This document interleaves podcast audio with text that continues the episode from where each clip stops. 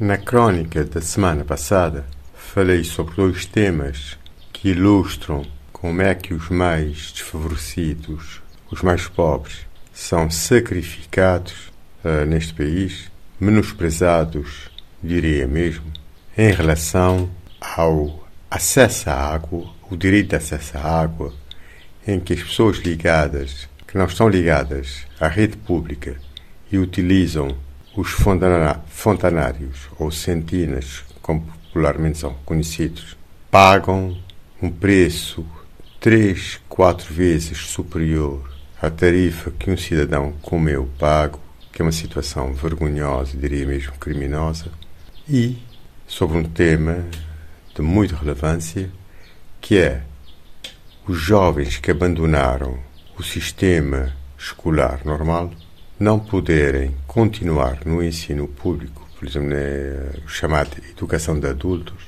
os seus estudos para além do décimo, décimo primeiro ano, e mesmo décimo segundo. E defendi que era indispensável que houvesse esse tipo de instrução pública em todos os cantos de Cabo Verde. E que se tratava até de uma burrice não ter sistema implementado. Hoje eu quero abordar o aspecto não de instrução, mas de educação realmente. Educação da população, educação essencial para a vida em sociedade. Há tempos uh, li uma publicação em que indicavam 20 regras que um cavalheiro deve seguir. Eu penso até que não se trata apenas de um cavalheiro, mas 20 regras uh, importantes para a vida em sociedade. Uma delas era: se você der a sua palavra, cumpra. Se você fizer uma promessa, mantenha a promessa. Cumpra a promessa. E essa questão eu penso que é fulcral, porque vê-se como é que as pessoas tomam dinheiro emprestado e não devolvem, e a pessoa que é que emprestou, que socorreu, socorreu a pessoa necessitada é que fica numa situação mais complicada. Parece um favor que ele tem que fazer para pedir o seu dinheiro de volta, mas principalmente das pessoas que estão a liderar este país ou estas ilhas não cumprirem as suas promessas.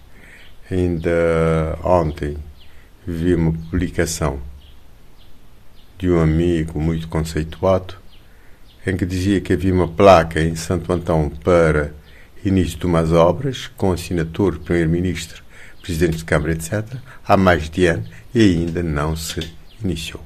Isso é uma vergonha. Isso é inaceitável. E eu penso até que é criminoso. E que a sociedade tem que se organizar e a justiça funcionar para penalizar criminalmente essas situações. Isso não é política. Isso é desonesto, é a utilização de recursos públicos e deveria ter consequências. Outro aspecto um, aconteceu comigo. Uma pessoa que alegou muitas dificuldades, precisava de dinheiro e então inventei, se eu posso utilizar o termo, um dia de trabalho para que ele pudesse ter algum dinheiro que normalmente eu dedico para outras atividades. Sacrifico-me esse dia, até chamo outras pessoas para acompanhá-lo para evitar evitar acidentes e a pessoa tomou o dinheiro adiantado do pagamento e não compareceu. É uma situação lamentável e é urgente que haja educação para mostrar às pessoas quão daninho esse tipo de comportamento, como põe em causa, inclusive, o seu futuro, a sua credibilidade, e penso que isso é muito mais importante do que a instrução. Um bom dia a todos e boa semana.